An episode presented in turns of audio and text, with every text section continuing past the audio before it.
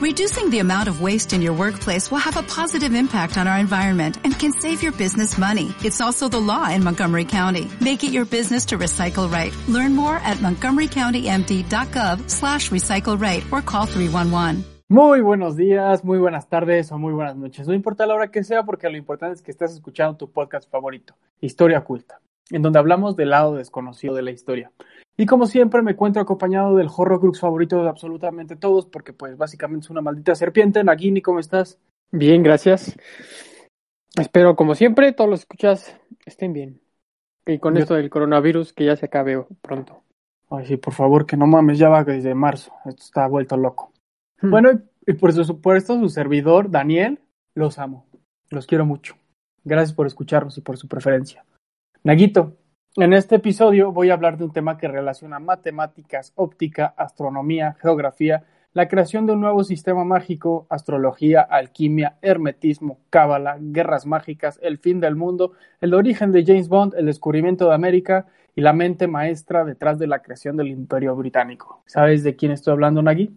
Eh, Pensé que me estabas describiendo la Biblia hasta que empezaste a hablar de James Bond y todo lo demás. No, pues no. No tienes idea, ¿verdad?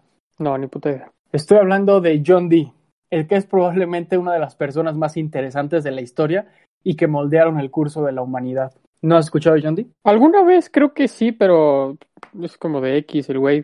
O sea, nunca lo mencionan. Pues desafortunadamente no lo mencionan y les voy a explicar luego por qué no lo mencionan. Y bueno, antes de empezar, amigos míos, quiero agradecer a mi primer Patreon, que se llama Erika. Erika, muchas gracias por donarme dinero. Gracias a ti pude comprar el libro porque ahora está muy caro. Y un abrazo, amiga. Un abrazo, te quiero mucho. Besos. Por dos, por dos. Bueno, amigos, sin nada más que añadir, bienvenidos a Historia Oculta, John Dee, el mago conquistador.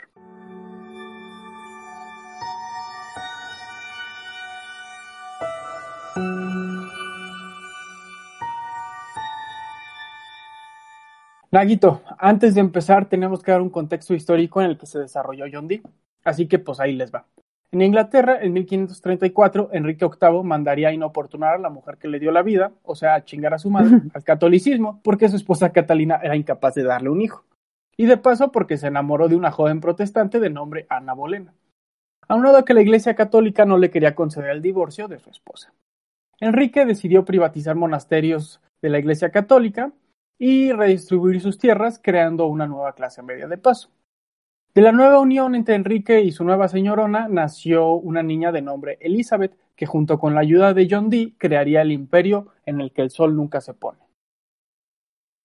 En adición a la ruptura de la fe de Inglaterra, hubieron otros dos eventos que estaban cambiando la forma de ver el mundo. El primero fue el descubrimiento del nuevo mundo, valga la redundancia, y el segundo fue la teoría de Copérnico de que el Sol era el que se encontraba en el centro del sistema solar y no la Tierra. Y para muchas personas de esa época eso solo se podría significar una cosa y solamente una cosa, el fin del mundo. Y con el fin del mundo, la segunda llegada de Cristo profetizada por el libro de las revelaciones, ese en la Biblia. Este mundo fue llamado por algunas personas como sublunar, porque se creía que todo lo que estaba bajo la luna había sido objeto de la caída del hombre y que por lo tanto era impuro al ser siempre perseguido por el pecado. Y la única forma en que el hombre podía volver a la gracia divina era a través de la segunda venida de Cristo. También en esa época de la historia se empezó a gestar una nueva teoría de clasificación celestial conocida como la Gran Cadena, que, la, que obviamente le sería de mucha utilidad a John Dee en un futuro. La clasificación era la, siguiente. Dios hasta arriba, lógicamente. Después vienen los ángeles, pero divididos en 10 subcategorías. La más alta de estas 10 serían los serafines, que tenían como función especular en el orden y la providencia de Dios. En segundo lugar, los querubines, que especulan la esencia y forma de Dios. Después llegan los tronos, sí, así se llama, se llama tronos. Después de los tronos vienen los denominados dominaciones, que son los arquitectos que diseñan lo que los de la categoría más baja han de construir. Tras ellos están las virtudes que ejecutan y mueven los cielos y son los principales hacedores de milagros. Así que, amigo mío, si usted necesita un milagro, si usted necesita conseguir ese nuevo trabajo, récele a las virtudes, porque ellas son los encargadas de hacer los milagros. Después vienen las potestades que vigilan que el orden divino de gobierno no sea interrumpido. Posteriormente están los principados, que velan por los asuntos públicos y las naciones. En penúltimo lugar están los arcángeles que dirigen el culto divino y cuidan las cosas sagradas. Y por último, los ángeles normales como los conocemos, que se encargan de cuestiones más pequeñas y funcionan como ángeles guardianes de las personas. Continuando con la clasificación de la gran cadena, están los humanos, animales, plantas y minerales en ese orden. Dicho lo anterior, empecemos con John Motherfucking D. ¿Te gusta cómo van aquí? Se oye Eh, mucho, ¿no? Sí, pero no, no, no sé qué tenga que ver todos los subniveles de Los Ángeles. Ah, bueno, eso lo vamos a ver yo creo que en el próximo capítulo, porque obviamente no me alcanza a hablar de John Dee en un solo capítulo. Pero te cuento de una vez que John Dee creó la, bueno, no sé si la creó o se inspiró de alguna otra persona, de la magia enoquiana, que es magia que trata con ángeles. Entonces, por eso es importante. Ok. Entonces es importante que ustedes tengan presente esta clasificación porque va a ser continuamente platicada. Entonces, pues, para que sepan, ¿no? Y la gran cadena, pues, es el que ahorita se utiliza para la clasificación celestial en muchas doctrinas mágicas angelicales. Entonces, para, también para, para que sepan. Dime, Navi. No, ok, ok. Bueno, John Dee nació en Londres el 13 de julio de 1527. Su padre fue Rolando Dee, un comerciante de textiles, y su madre Jane Wilde, heredera de William Wilde. Y la neta desconozco si tienen algo que ver con Oscar Wilde, pero estaría verguísima que así fuera. Y la neta no hay mucha información que nos interese de su infancia, excepto de que Dee era un genio. Desde pequeño ya era cabronzón para las matemáticas y las demás materias de la época, lo cual lo llevó a entrar a Cambridge a los 15 pinches años. ¿Tú qué estabas haciendo a los 15 años, Nagui? Definitivamente no intentando entrar a Cambridge. Yo estaba empezando a fumar. Increíble diferencia, ¿no?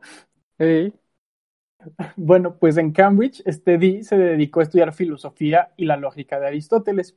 Dee era enseñado por un hombre de nombre John Chick, quien tenía un interés por la, astrolo- por la astrología y quien lo introdujo al mundo del ocultismo, aunque de forma muy rudimentaria. En esa época, Dee empezó a sentirse fascinado por la alquimia y la búsqueda de la piedra filosofal. Asimismo, también se volvió amigo de John Hatcher. Aquí parece en, en esta historia que todo el mundo se llama John. John Dee, John Chick y John Hatcher. es que son británicos, güey. Sí, güey. O Henry, también todo puto mundo se llama Henry. Es como acá Juan, pero es literal la traducción allá, ¿no? sí, bueno. X. Sí, todos son Juan, o Enrique, o Pedros, Peters.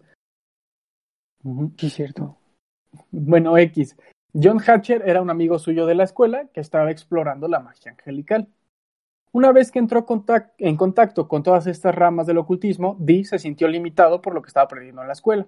Él quería desarrollar sus, habilidades en la alquimia, en la cábala, en el hermetismo, en la magia y en las matemáticas, sobre todo. Y fue en esos días en los que Dee empezó a crear las bases para lo que sería su trabajo futuro. Después de terminar en Cambridge a la edad de 19 años, güey, yo terminé la universidad a los putos 23 años. Y me falta titularme, cabrón. Yo te diré cuando acabe la carrera. Sí, güey. Bueno, es que tú te cambias de carrera como a calzones. Bueno, de universidad como De a universidad. Ajá. Bueno, Dee se dedicaría a enseñar lógica en Cambridge y pudo conseguir una beca para estudiar en la Universidad de Louvain. Pero en lugar de estudiar humanidades, siguió su corazón y estudió matemáticas, geografía, navegación, derecho y astrología. Pero la rama que más le interesó fue la astrología y fue este conocimiento aplicado a la medicina la que le daría el apodo de Dr. D. No mames, güey, a los 19 años ya tenía matemática como carrera, geografía, navegación, derecho, astrología, lógica y filosofía. Siete carreras, cabrón. ¿Qué pedo con ese, güey? Es que era más fácil, era más fácil en ese entonces. Pues no sé, güey. Qué cabrón. Sí, güey. Curiosamente, en Louvain también había sido el lugar de estudio de otro grande del ocultismo, un tal Cornelius Agrippa, quien a través de sus trabajos influenció enormemente a Dee, ya que su trabajo fue una de las bases para las conversaciones angelicales que tendría Dee. Mientras estudiaba todas estas materias, continuó sus estudios ocultistas con el erudito Guiller, Guillaume Postel. Perdón, no sé francés, como ustedes ya saben, le voy a decir Postel. Con este Postel. El mejor cabalista de la época, quien impresionó a Dee con su estudio del hebreo como lenguaje divino, con su construcción matemática, esto es conocido como la gematría, y su teoría de que todos los lenguajes parten de la letra hebrea del yod. El yod es la primera letra de Yod G o de Jehová. en hebreo. Entonces, pues de aquí viene la teoría de que todos los lenguajes parten de la letra hebrea Yod. Y bueno, Yod G es uno de los 72 nombres de Dios. Y al, cuando yo hablo de gematría, me refiero, perdón, me refiero a que todo el lenguaje hebreo, cada letra tiene un número. Aleph, que es la primera, es 1, Bet, que es la segunda, es 2, Gimel, que es la tercera, es 3, Dalet es 4, y así sucesivamente. Entonces se van sumando y se empiezan a crear números. De hecho, una manera de leer la Biblia en, es en hebreo a través de la gematría, sumando cada letra y así se va haciendo como su estudio bíblico a través de la cábala. Todo esto es cábala, ¿ok? La cábala está muy pinche complicada. Si a ustedes les interesa estudiar cábala, les recomiendo empezar por The Chicken Kabbalah de Lon Milo Duquette. Está muy bueno y está cagadísimo el libro. El tipo es un genio para comunicar. Bueno, perdón. Postel jugó un papel clave en el desarrollo del pensamiento de Dee, ya que le dio un porqué, le dio significado a su vida. Debido a que más allá de todo lo que estaba aprendiendo de Cábala, Postel implantó una semilla en la mente de Dee que sería el motor de todo lo que haría en un futuro. La idea de que se debería unificar todas las religiones, creencias, en una sola basada en un evangelio hermético y la fuerza unificadora del amor. O sea, hace una teoría del todo, pero en materia de religión y ocultismo. O sea, todos son uno. Mm, no, no es como que todos son uno, sino que quería unificar todo en uno solo, como la teoría del todo de, pues, que proponía este Stephen Hawking, por ejemplo, o Albert Einstein, que nunca pudieron conseguir. Yo creo que nunca van a poder conseguir. El gravitón está, está, muy, cabrón. Sí, güey. Bueno, este postel se creía a sí mismo como Elias Artista.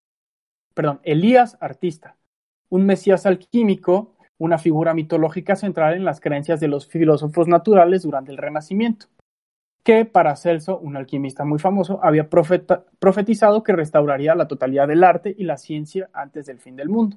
Como tal, Postel era uno de los defensores de una nueva religión universalista que unificaría las facciones religiosas en conflicto de la cristiandad, así como el judaísmo y el islam, en un solo eh, todo hermético basado en el Evangelio y la fuerza unificadora del amor, como ya les había dicho. El celo de Postel por la restitución global fue informado, al menos en parte, por las profecías de una tal Madre Suana, que era una mística de 50 años, quien decía ser la encarnación viva de la Shekinah, una presencia divina femenina. Y aparte la Madre Suana decía que ella había muerto y después, una vez muerta, Shekinah había entrado en su cuerpo y la había vuelto a dar vida, y por eso era la reencarnación, o sea, estaba medio loquita. Un poquito fumadita. Y para ese momento había estudiado magia con este Agripa, medicina con Paracelso, cábala y escatología con este postel, aparte de las otras siete que ya había estudiado. O sea, ahorita van como diez materias en las que ya está como especializado el güey. En el año 1553 murió el rey Eduardo y se alzó al poder María I. Más pronto que tarde, María se casó con el príncipe Felipe de España y se las arregló para convencer a otros, y quizá incluso a ella misma, de que estaba embarazada a la improbable edad de 38 años. Debido a que Felipe no se le permitió interferir en la sucesión, el futuro de la corona dependía ahora del embarazo de María. Y las maniobras legales y políticas sobre quién sucedería a María comenzaron inmediatamente. Si María y el niño morían durante el parto, Felipe, España y los católicos perderían todo el poder en Inglaterra, mientras que si el niño moría solo, la sucesión pasaría a Elizabeth. Por lo cual hubo un aumento de tensiones militares entre el padre de Felipe, este Carlos V, el de los chocolates, y la corona inglesa. Elizabeth, ¿se acuerdan de ella? De la niña que nació al principio de la historia, ¿sí se acuerdan? Sí. Bueno, estaba, tratada, eh, estaba atrapada entre la lealtad de María y la preparación para tomar y defender el trono. Por esto mismo pidió a Dee que adivinara el futuro, por lo cual el 28 de mayo de 1555 Dee fue arrestado por intentar hacer magia en una habitación alquilada y fue interrogado bajo la sospecha de hacer horóscopos de Felipe, María y Elizabeth. O sea, lo cacharon haciendo magia para Elizabeth. ¿Cómo es que lo cachan, güey? O sea, Ahorita, ¿lo vieron con, con su tetragamatrón y haciendo sus mamadas o qué, güey? Ahorita te digo cómo lo cachan. Fueron dos huellas de chismosos y vas a ver que la pagaron cara. Ok, ok. Ok, bueno. La astrología era un arte que había estudiado este Dee con sus mentores en Louvain. fue uno de los principales oficios que Dee después de dejar el mundo académico. Perdón, fue uno de los principales oficios que usó Dee después de dejar el mundo académico. Pero en esta ocasión fue usado como una prueba de que estaba conspirando con Elizabeth para derrocar a María. Aparte, fue acusado de conjurar, calcular, hacer brujería e incluso tener un espíritu familiar. ¿Qué es eso? Sepa la chingada. Dee había sido capturado basado en la información de dos chismositos. El primero es George Ferrers y el segundo es Thomas Prideux. Solo unos días después del arresto de Dee, uno de los hijos de Ferrer había muerto y el otro había quedado ciego, lo que alimentaba el temor de que Dee fuera un hechicero cabronzón, algo que ayudó a María, algo que ayudó a que María se sintiera aterrorizada de que Dee usara magia contra su propio hijo no nacido. O sea, no se sabe aquí si Dee usó magia para matar a los, al hijo de uno de los informantes y dejar ciego al otro, o bien fue pura coincidencia, pero sirvió para levantar sospechas de que sí era un hechicero real y que estaba muy pinche cabrón. Sí, yo creo que fue la segunda. Pues veto a saber. Bajo coacción, Dee confesó haber calcula, calculado y conjurado. La confesión fue suficiente para que la corte de María se convirtiera en un frenesí de paranoia. Ahora circulaban rumores de que Dee había creado muñecos vudú de Felipe y María para hacer magia contra ellos, que conjuraba demonios y que había una vasta conspiración oculta contra María. Dee fue acusado de traición y fue aprisionado, fue aprisionado en Londres, pero no pasó ahí mucho tiempo. ¿Cómo ves, Nagui? ¿Tú también lo hubieras aprisionado sabiendo que ya mató a dos, dos niños con magia? Eh, no lo pueden probar, entonces, pues, ¿qué hago, no? pues sí. Para mí, esa época eran bien imbéciles, entonces. No, espérate, güey. O sea, ahorita vamos a llegar a una, una etapa donde hubo guerras mágicas, güey. Está bien loco el pedo, güey. Está bien verga esto. Ok, sale. Para 1556 los intereses de Dee habían cambiado en dirección a la óptica y también decidió estudiar alquimia de forma más seria, siendo Roger Bacon su principal foco de estudio. Bacon fue un filósofo del siglo XIII y un fraile franciscano. Fue uno de los primeros exponentes tanto del método científico como de la alquimia operativa. Bacon fue temido como hechicero en su época y todavía en la época de Dee era considerado como un prestidigitador demoníaco. Uh. Bueno, Bacon había sugerido que la verdadera ciencia dependía no solo de la observación externa, sino también de la iluminación interna. interna perdón.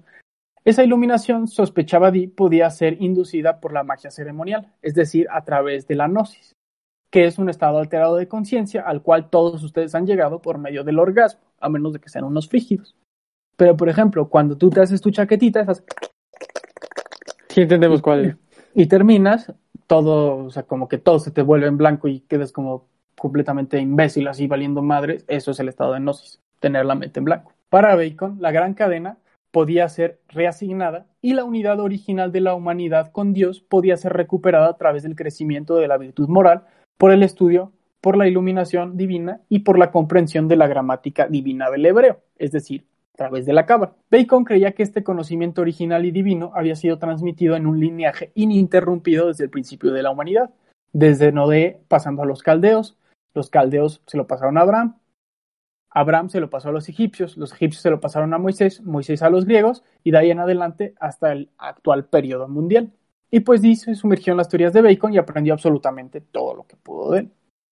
Aquí nada más como un dato curioso. Dee al final de su vida llegó a tener en su biblioteca 4.000 libros aprox.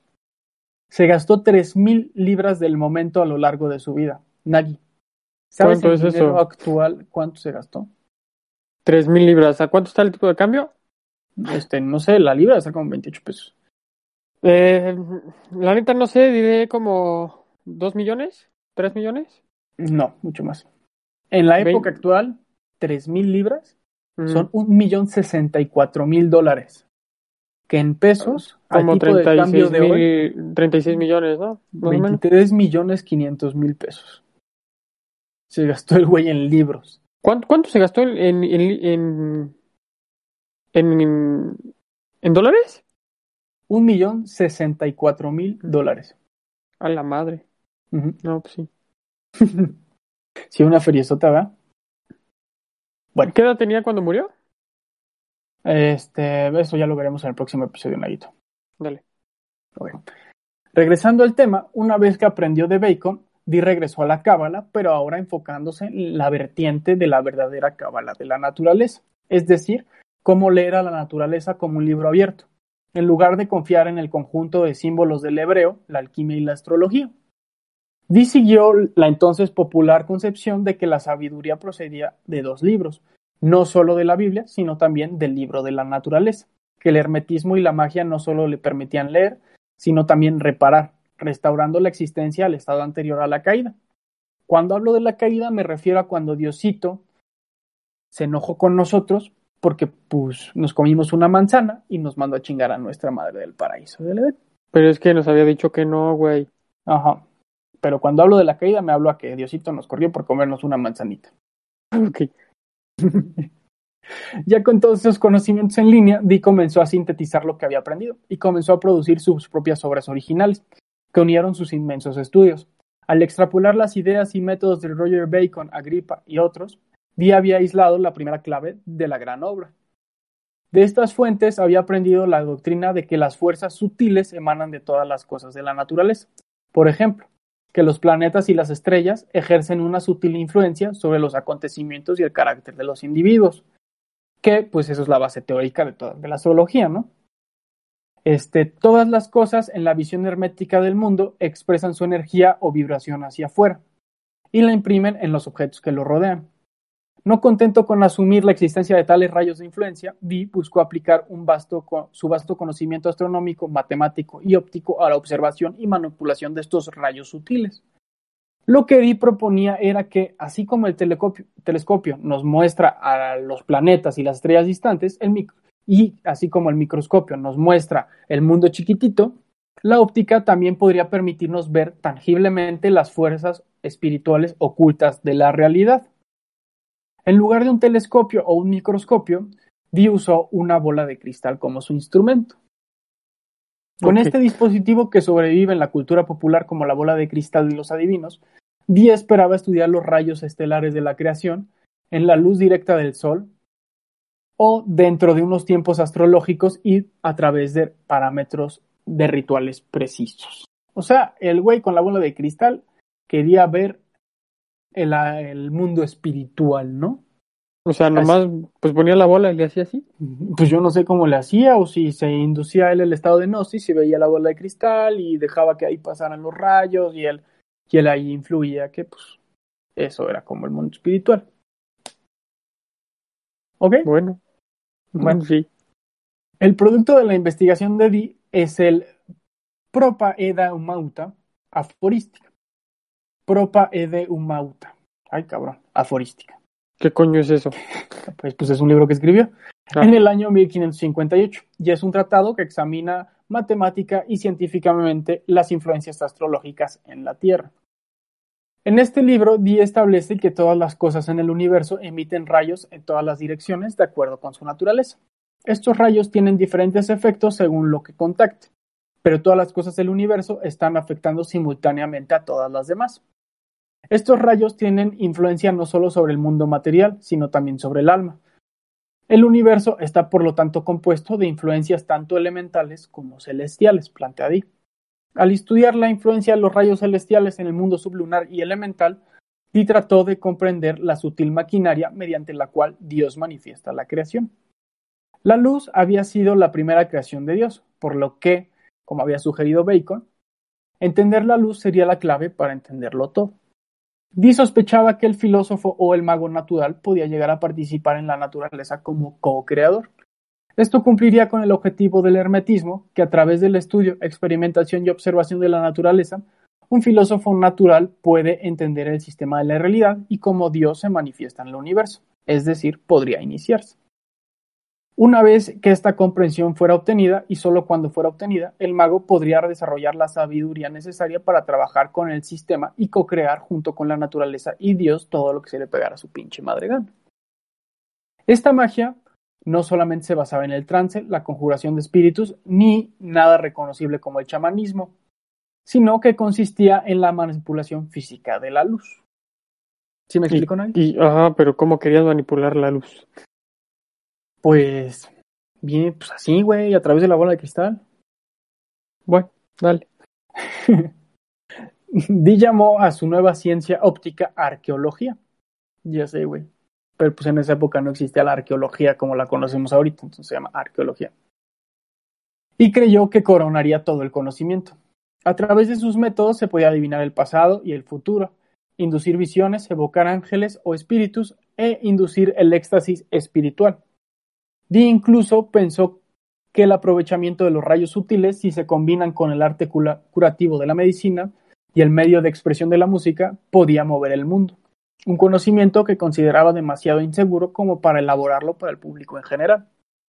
Al igual que Postel y Bacon, Dee pensaba que las fuerzas de creación estaban codificadas en hebreo, aunque incluso el hebreo sería un eco del hipotético lenguaje original que Dios le dio a Adán. Roger Bacon ya había sugerido que las palabras en sí mismas podían transmitir potentes rayos ocultos, especialmente si se transmitían el alma del hablante o si se transmitían al alma del hablante o al alma del escritor, o estaban adecuadamente cargadas con las influencias astrológicas correctas. Aquí voy a tomar agua, un chiste o algo. Pues tengo chistes estúpidos. Por ejemplo, llega. Este está bien cagado. Llega Pepito, la maestra le pregunta a Pepito, ¿cuántos cuatro por cuatro? Empate. ¿Cuántos dos por uno? Una oferta. Carnal. Eso es pensar, no como el John D. No, John D era un pendejo, güey. Solamente tenía como 10 carreras, güey. Pinche idiota pendejo. De a los 21, ¿cuántos? 19, 7. 19, 7. en mayo de 1558, la reina María murió sin haber tenido un hijo, por lo cual subió al poder Elizabeth. Elizabeth, aunque según ella era protestante, tenía una visión fría de la fe, viendo las religiones como herramientas del Estado para mantener el orden social. Mientras hacía muestras de adhesión a la nueva iglesia anglicana de forma pública, tenía poco tiempo para convenciones religiosas o dogmas en privado. En cambio, mantuvo silenciosamente un interés en el hermetismo y en la alquimia. Dee, como ya sabemos, tenía una relación preexistente con Elizabeth, gracias a pues, que le hizo horóscopos, ¿no? le hizo magia negra. Es correcto, le hizo vudú para matar a la María. Qué perra, mi amiga John Dee.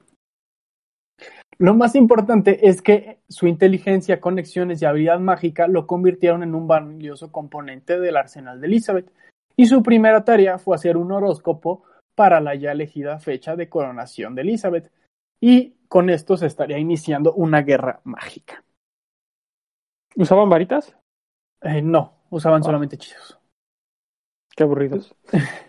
Pues es que, o sea, sí puedes usar una vara cuando haces magia, pero solamente cuando lo haces a través de magia ritual. Porque la magia ritual te pide tener ciertas herramientas. Que por cierto, ustedes pueden ver estas herramientas representadas en el tarot, la carta del tarot del mago. ¿Lanzaban sus hechizos con la mano? Pues no sé cómo hacían sus hechizos exactamente. O sea, la neta no sé qué, qué tipo de corriente seguían estas personas, o si solamente lo manifestaban a través de su voluntad, o, si realmente lo hacían de forma ritualística, y ahí se abría varitas. Ok. o sea, realmente desconozco cómo aquí se rompían la madre. No hay información. Nadie sabe. Nadie sabe. ¿Ni sabes cuánto duró la guerra mágica? Como cinco años. Hola. La magia era, quizás irónicamente, uno de los métodos de conspiración más famosos, y era frecuentemente utilizado para conjuros agresivos. La vida de Elizabeth estuvo en peligro desde el momento de su nacimiento y aumentó el peligro de manera exponencial cuando ascendió al trono, lógicamente. Y el asesinato, según Elizabeth, podía venir por medios físicos o por medios espirituales. Las amenazas mágicas tenían que ser anuladas con tanta ferocidad como las amenazas físicas. Y en tal ambiente de paranoia, nada podía ser descartado como una coincidencia, particularmente cuando la hechicería que opera por la ingeniería de las coincidencias estaba involucrada. Para complicar aún más las cosas, la administración de Elizabeth estaba demasiado atada financieramente para suprimir eficazmente el catolicismo en el país. Esto significaba que la amenaza de asesinato podría ser, nunca podría ser totalmente eludida haciendo que los servicios de John Dee en la protección contra el ataque mágico fueran pues indispensables. Un mes después de que Dee fuera recomendado a Elizabeth, fue puesto al servicio de su majestad. Uno de sus primeros actos, como ya les dije, fue hacer el horóscopo para el día de coronación de Elizabeth, con la prevención de las calamidades ocultas en mente. El horóscopo de Di, a diferencia, por supuesto, de las predicciones de Nostradamus, porque a huevo que Nostradamus también estaba involucrado en esta guerra mágica. Ah, ¿eran de la época también? Nada más que uno era francés y el otro era inglés. Y ellos estuvieron peleándose mágicamente, ¿cómo ves? Qué cagado. Qué chingón, ¿no? A ver si estuvo bien verga. Bueno, pero a diferencia de la predicción que le hizo al rey de Francia este Nostradamus, John Dee dijo que sería un periodo largo y saludable el de la nueva reina. Pero a pesar de todo esto, Dee siempre se vio muy mal recompensado. O sea, era indispensable, pero le pagaban una mierda. ¿Me explico? Mm, como todos los trabajos, ¿no? Como todos los trabajos. Y antes de seguir, amigos míos, yo les prometí el origen de James Bond. Pues este es el momento en que se los cuento. Uh. Como les dije, la vida de Elizabeth estaba en peligro tanto físicamente como espiritualmente. Y Dee no solamente funcionaba como mago de cabecera, sino que debido a que viajaba mucho y que viajó mucho durante mucho tiempo, tenía muchas conexiones alrededor de toda Europa de la época. Por lo cual fue usado como espía de Elizabeth, algo que desafortunadamente no puedo contar a profundidad porque si no, no me daría todo este capítulo para platicar todo lo demás, que es, a mí me parece más interesante. Pero pues el chiste es que Dee fue contratado como espía. Pero lo que ustedes tienen que saber es que Dee firmaba sus cartas como espía como 007. Ok, ¿y por qué ese número en específico? Pues ah, debe tener su relevancia mágica el 7. Ah, claro. Ok. Pero como ves, James Bond fue inspirado por él. Por lo menos del 007 y era espía, mago, no mames, era un monstruo. Era todólogo el vato. Sí. Digo, también James Bond se vio inspirado porque pues su autor eh, estuvo en el, en el M16. Creo que sí, sí, el M16, ¿no? El servicio de espías. Sí, británico. MI6, ¿no? MI6. No. O no sé, M16, ¿no? Sí. Creo que es. O ese es un carro. M16. No, no sé. él estuvo al servicio de. De los- Britania. De, de Britania, güey, de la Gran Bretaña. Bueno, continuando con Dee, en febrero de 1563, Dee hizo un descubrimiento crítico. Una copia de la esteganografía de tres volúmenes de un tal Trithemius. Un temible manuscrito que contenía los secretos de la conjuración de ángeles y demonios, que le fue prestado por un noble húngaro. Bajo un límite de tiempo, Dee trabajó día y noche para hacer una copia a mano de este libro. Trithemius era un abad benedictino alemán humanista, consejero de emperadores, criptógrafo, lexicógrafo, cronista y mago que murió en 1516. Otro pinche genio, güey. Güey, es que para practicar la magia necesitas conocer todas las pinches materias, güey. O sea, ve a Newton, güey. O sea, Newton también conocía de todo, cabrón. O sea, Paracelso, el- uno de los mejores alquimistas de la historia, güey. Era doctor, güey. No mames, era un monstruo. Sí, tiene que ser todólogo. Todo, sí. Bueno, en 1516 se murió este güey, este Trithemius.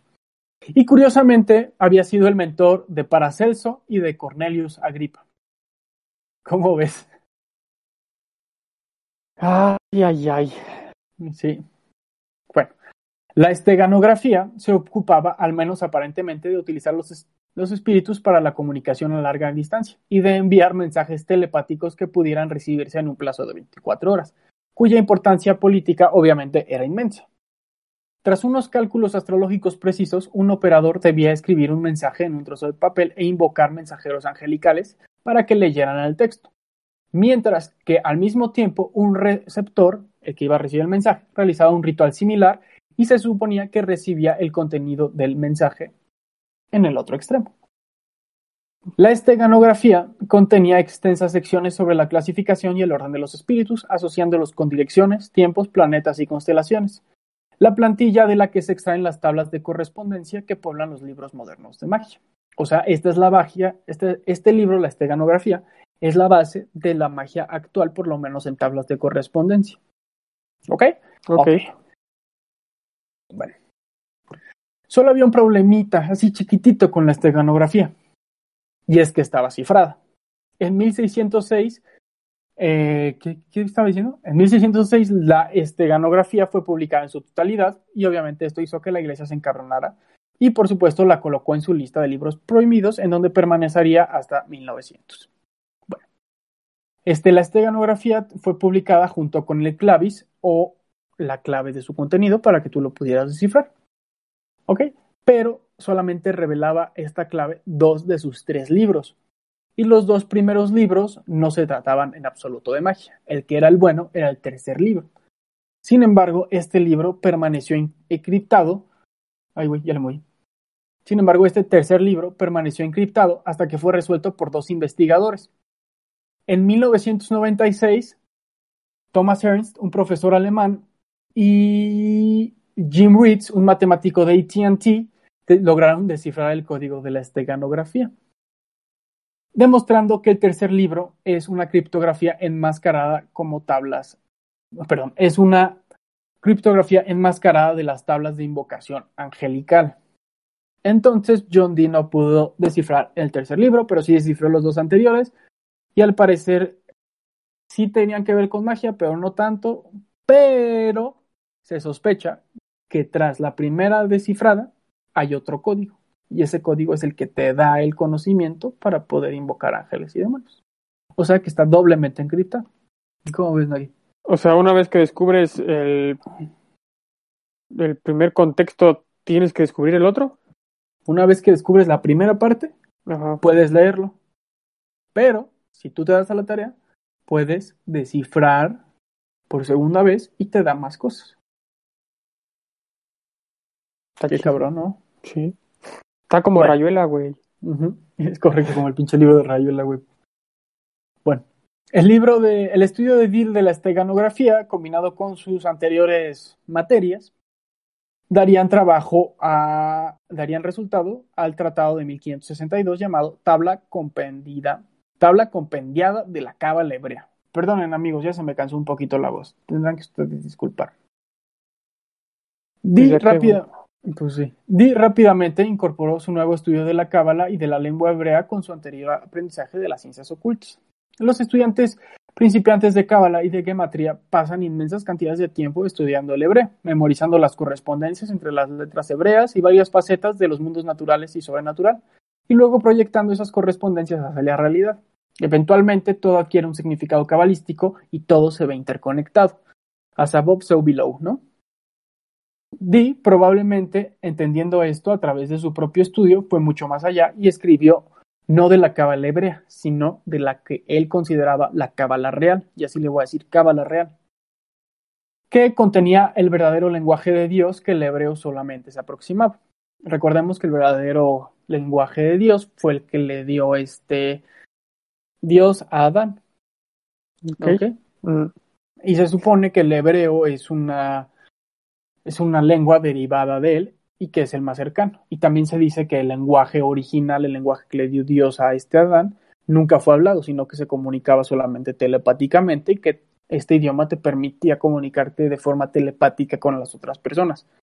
Algo muy muy interesante si te pones a pensar, no me acuerdo cómo se llamaba esta película donde venían los aliens y que le daban un lenguaje nuevo a los humanos y a través de ese lenguaje nuevo podían ver el pasado y el futuro. Estaba bien verga esa película, no me acuerdo cómo se llama, búsquenla. ¿De Nicolas Cage? No, no, no, creo que se llama La Llegada, güey.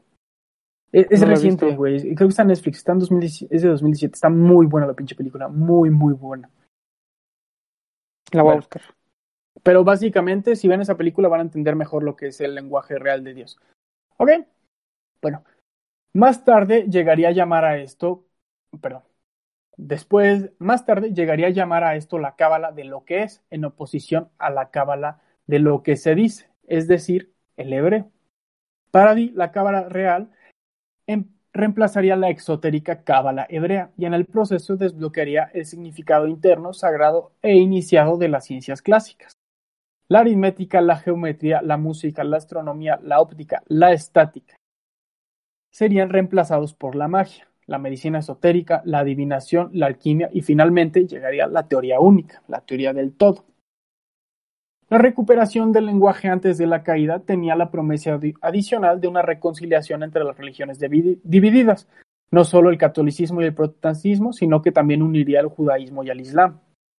Sintetizando la totalidad de su aprendizaje previo, recién inspirado por la Cábala, Di produjo el Monas Hieroglífica, una obra corta que pretende desvelar los secretos de la Cábala real y del propio universo en un símbolo, y 24 teoremas, siendo los 24, siendo el número 24 el número de los ancianos que rodean el trono de Dios en Apocalipsis 4:4, así como las 24 horas del día, ¿no? El Monas es un texto cabalístico profundamente avanzado y a la vez elegante, aunque en su superficie quedan pocos rastros del hebreo, del hebreo o incluso del árbol de la vida. En cambio, Di condensa la totalidad de la naturaleza en un solo símbolo, la propia monada jeroglífica.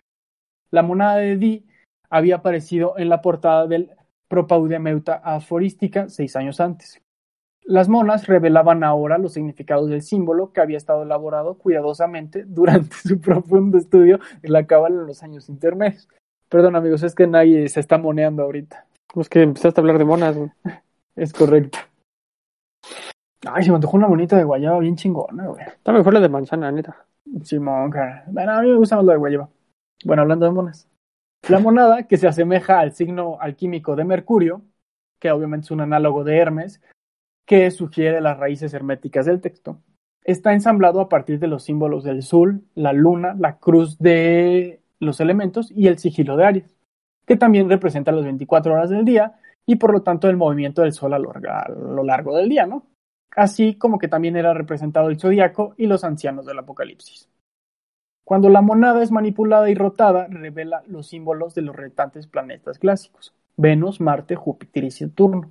Así, la monada contiene la totalidad de la cábala con sus cuatro elementos, siete planetas, doce signos zodiacales mostrados en un solo signo, en lugar del complejo mapa del árbol de la vida cabalísticos, que si no lo han visto son diez, diez circulitos que se llaman sefirot y 22 caminos que unen a todos, y que estos 22 caminos son las 22 letras hebreas.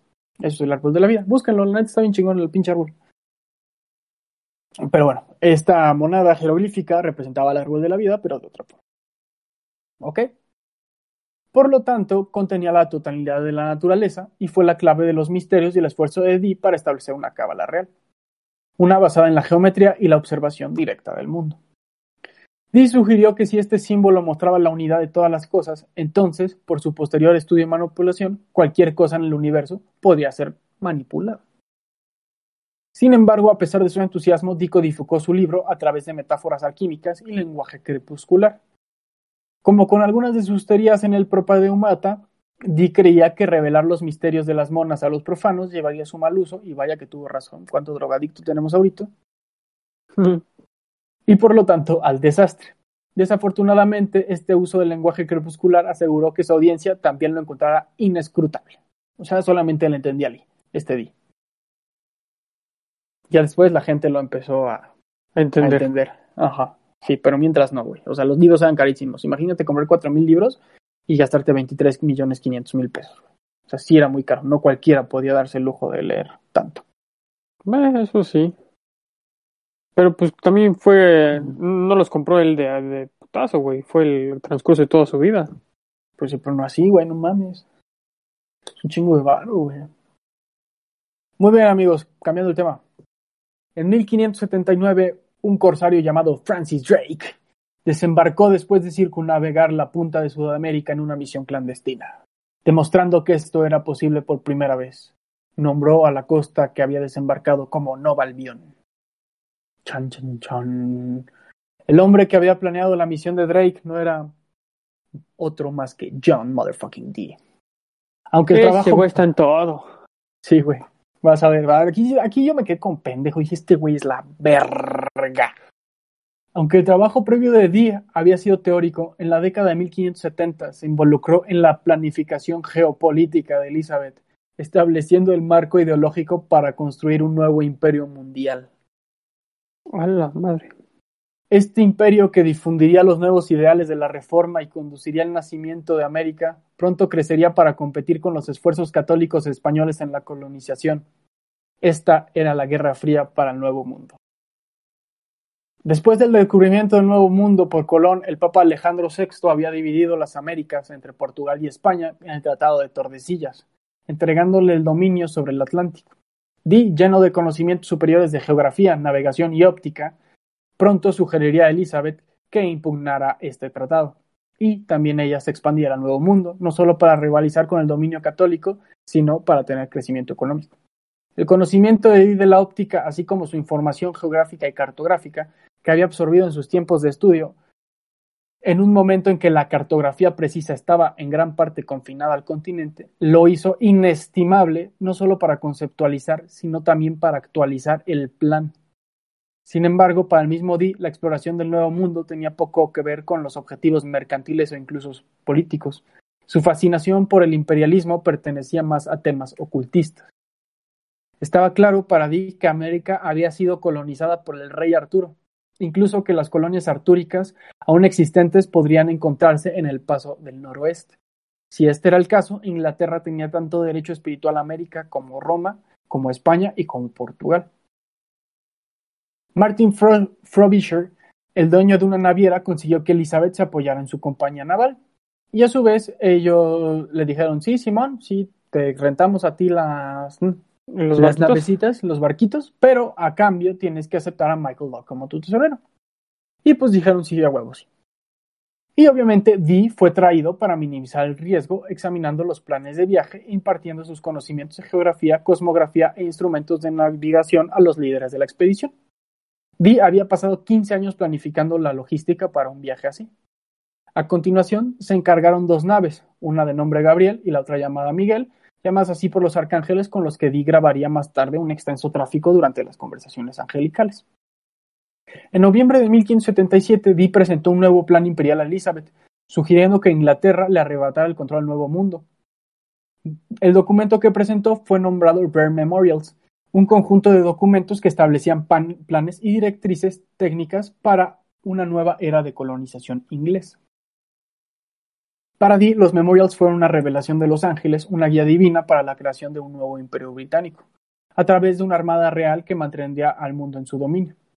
En el texto, Dee argumentó que Gran Bretaña tenía la mayor necesidad de cualquier país de una armada continuamente operativa y también tenía el mayor suministro de madera del mundo, constructores navales, voluntarios dispuestos a trabajar en los astilleros y a dotar del personal a los barcos e incluso puertos adecuados.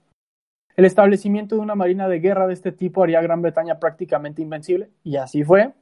Y la expansión marina de la guerra británica y la colonización del Nuevo Mundo no solo tenían un presente histórico, sino que seguramente generarían grandes riquezas para la corona, y así fue. Este plan establecería a Elizabeth como gobernante del mundo antes de que llegaran los tiempos finales. El dinero recaudado para el esfuerzo naval, añadió Dee, también podía utilizarse para ayudar a construir un nuevo instituto alquímico para producir la piedra filosofal, cuya perfección final restablecería el imperio en su totalidad. O sea, todo esto era el plan de Dee, hacer una armada, colonizar eh, pues, aparte de América. O sea, tener un chingo de poder para poder hacer la piedra filosofal. O sea, sí, eso era uno de sus, fin, de sus fines. O sea, propuso, o sea, si, si esto sale bien, podemos hacer un instituto para conseguir la piedra filosofal y así ya chingarnos a todos de una vez y por todas. Pero el plan principal era trazó una ruta para llegar a América. Después, cuando llegó a América, recorrió América de, de, cierta manera, ahorita les voy a explicar eso, que terminó con, este, con el Nuevo Mundo siendo descubierto, pero la parte específica de Estados Unidos y de Canadá. ¿Ok? Y también este, les dijo, hay que hacer muchas, muchas naves, porque tenemos la capacidad para hacer naves, y así somos un imperio naval y controlamos todo esto. Y eso se aprovechó para este, los piratas, porque los piratas se chingaban a este, pues a todos los que los barcos. Ajá, todos los barcos españoles. Entonces ahí sí empezó a crecer la corona de Elizabeth. Entonces Dee fue la mente maestra de todo esto, güey. O sea, que él creó un imperio, güey. Él es un cabrón. Bueno, tras la exploración del Nuevo Mundo, Dee se preocupó por descubrir si América era un continente separado de Asia. Abraham Ortelius había sugerido que el estrecho de Anian conectaba el paso del noroeste con el Pacífico. Sin embargo, se sospechaba que América del Norte era tan grande que cualquiera que intentara descubrir este paso se quedaría sin suministros y moriría congelado antes de llegar al Pacífico.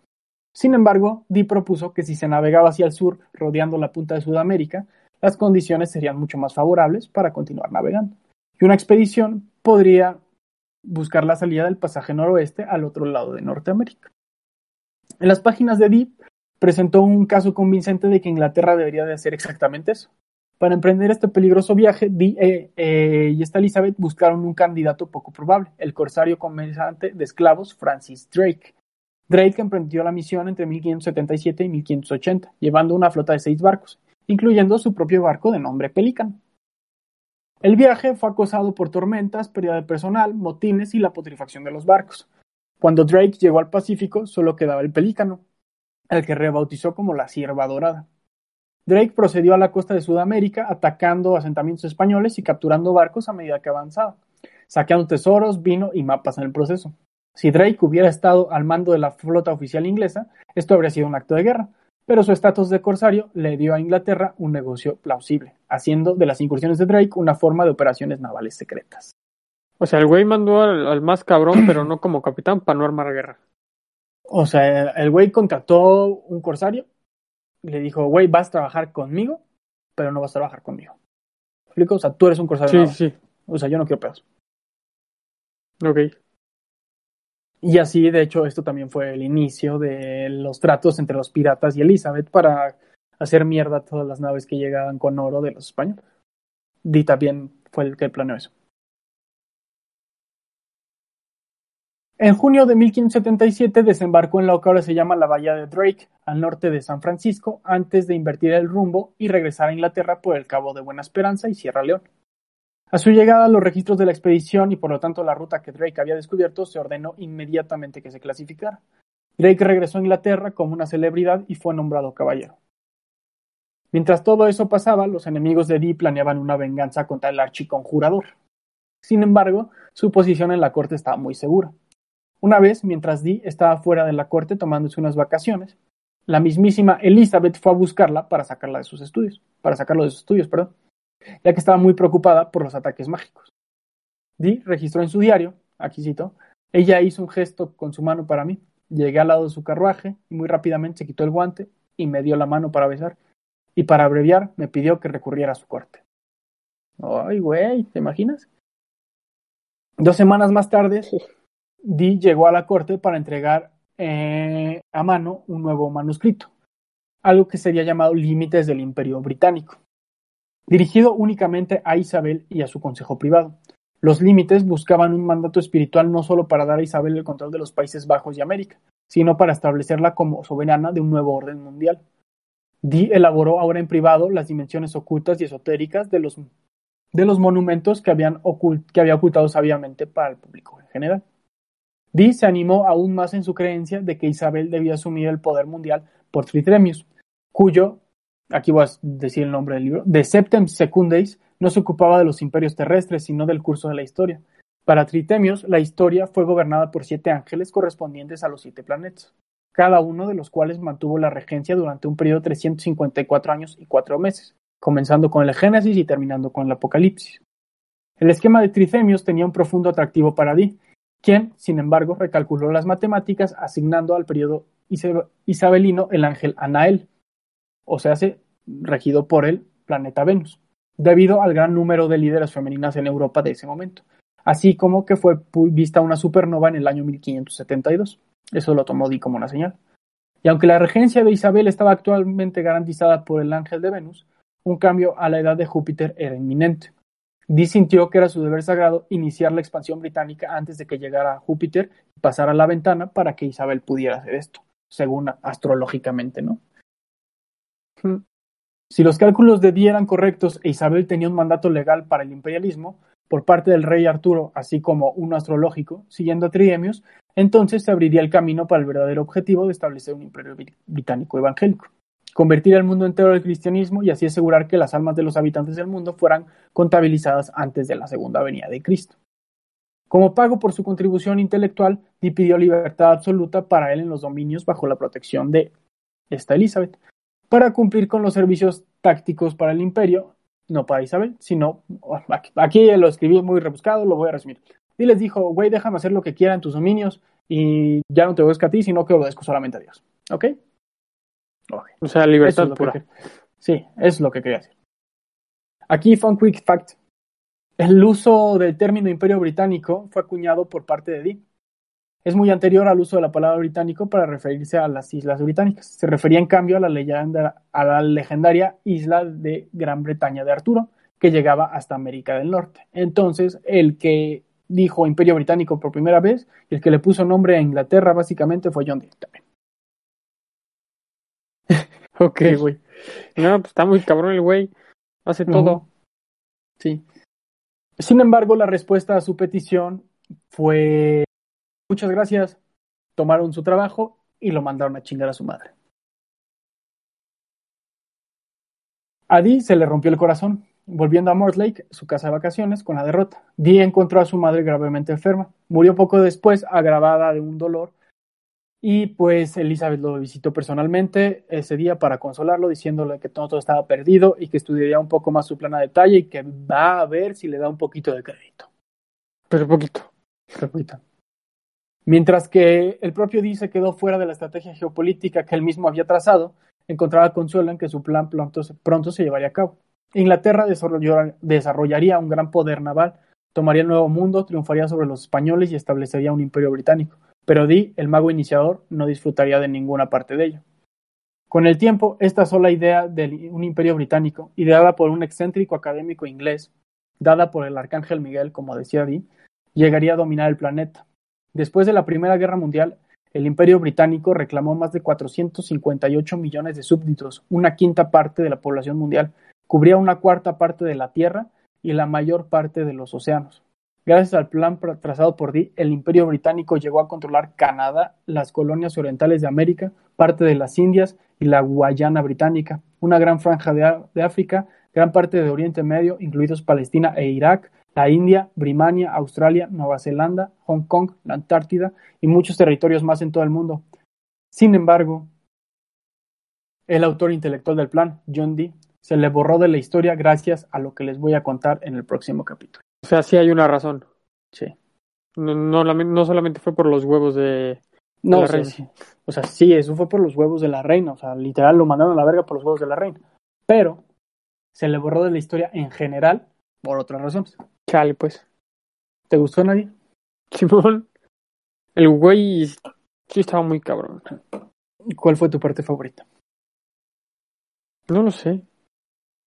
Todavía lo sigo. ¿Lo sigues procesando? Sí, güey. Estaba muy perro el güey. Te digo que es la persona más interesante que ha usado la faz de la Tierra, güey. La neta sí. Güey, no mames. Tenía 10 carreras, güey. O sea, el tipo trazó un plan, güey, que Colonizó medio planeta, güey.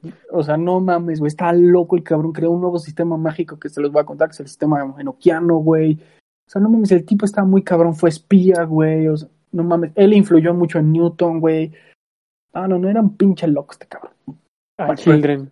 Pero, entonces sí te gustó. Simón. Qué bueno, ¿hay algo que quieras comentar, agregar antes de cerrar? Pues que espero que sea una buena razón que lo hayan borrado de, de la historia, entonces esperaré. Los anales de la historia. Está bien, amigos míos. Si llegaron hasta aquí, se los agradecemos muchísimo. No olviden seguirnos en Historia Oculta 777 777 en Instagram. Ahí me pueden dejar sus opiniones, lo que piensan, lo que no piensan. También es interesante proponerme temas nuevos y todo ese desmadre. Amigos míos, los quiero mucho. Muchas gracias y bye. Chao.